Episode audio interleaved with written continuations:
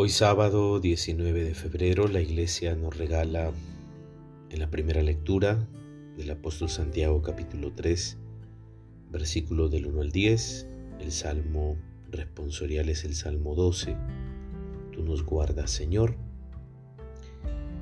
y el evangelio está tomado de Marcos capítulo 9 versículos del 2 al 13. En aquel tiempo tomó Jesús a Pedro, Santiago y a Juan y se lo llevó aparte a una montaña elevada. Delante de ellos se transfiguró, su ropa se volvió de una blancura resplandeciente, tan blanca como nadie en el mundo sería capaz de blanquearla. Se les aparecieron Elías y Moisés conversando con Jesús. Pedro tomó la palabra y dijo a Jesús, Maestro, qué bien se está aquí. Vamos a armar tres chozas, una para ti, otra para Moisés y otra para Elías. No sabía lo que decía, porque estaban llenos de miedo. Entonces vino una nube que les hizo sombra y salió de ella una voz. Este es mi Hijo querido, escúchenlo. De pronto miraron a su alrededor y no vieron más que a Jesús solo con ellos. Mientras bajaban de la montaña les encargó que no contaran a nadie lo que habían visto, hasta que el Hijo del Hombre resucitara de entre los muertos. Ellos cumplieron aquel encargo, pero se preguntaban qué significaría resucitar de entre los muertos. Y le preguntaron, ¿Por qué dicen los letrados que primero tiene que venir Elías? Él le respondió, Elías vendrá primero y restaurará todo. Pero, ¿por qué está escrito que el Hijo del Hombre ha de padecer mucho y ser despreciado?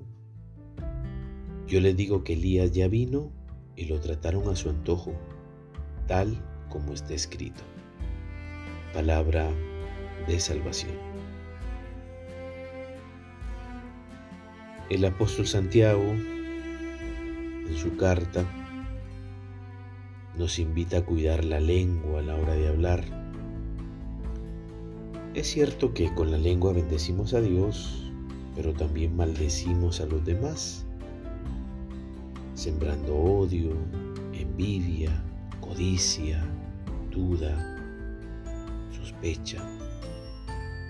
es decir, todo tipo de divisiones que se puedan generar en la familia o en la comunidad, en el ámbito religioso, político y económico.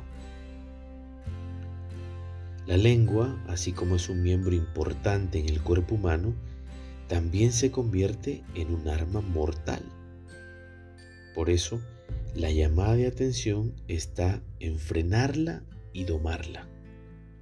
¿A cuántos hemos dañado la vida terriblemente por no saber frenar nuestra lengua? Según San Marco, Jesús, una vez que se transfiguró delante de Pedro, Santiago y Juan, su ropa se volvió de una blancura resplandeciente los invitó a seguir adelante portando aquella fuerza transformadora de lo vivido. La propuesta que hace Jesús es no quedarse en las mismas actitudes o modos de vivir que deshumanizan, sino ser ejemplos vivos de la gracia de Dios. La pregunta a partir de esta palabra de salvación para hoy sería,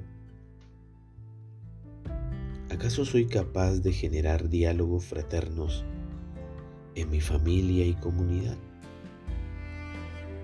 ¿Dejo que la gracia de Dios me transforme? La bendición de Dios Todopoderoso, Padre, Hijo y Espíritu Santo descienda sobre ti y permanezca para siempre. Que tengas un buen día.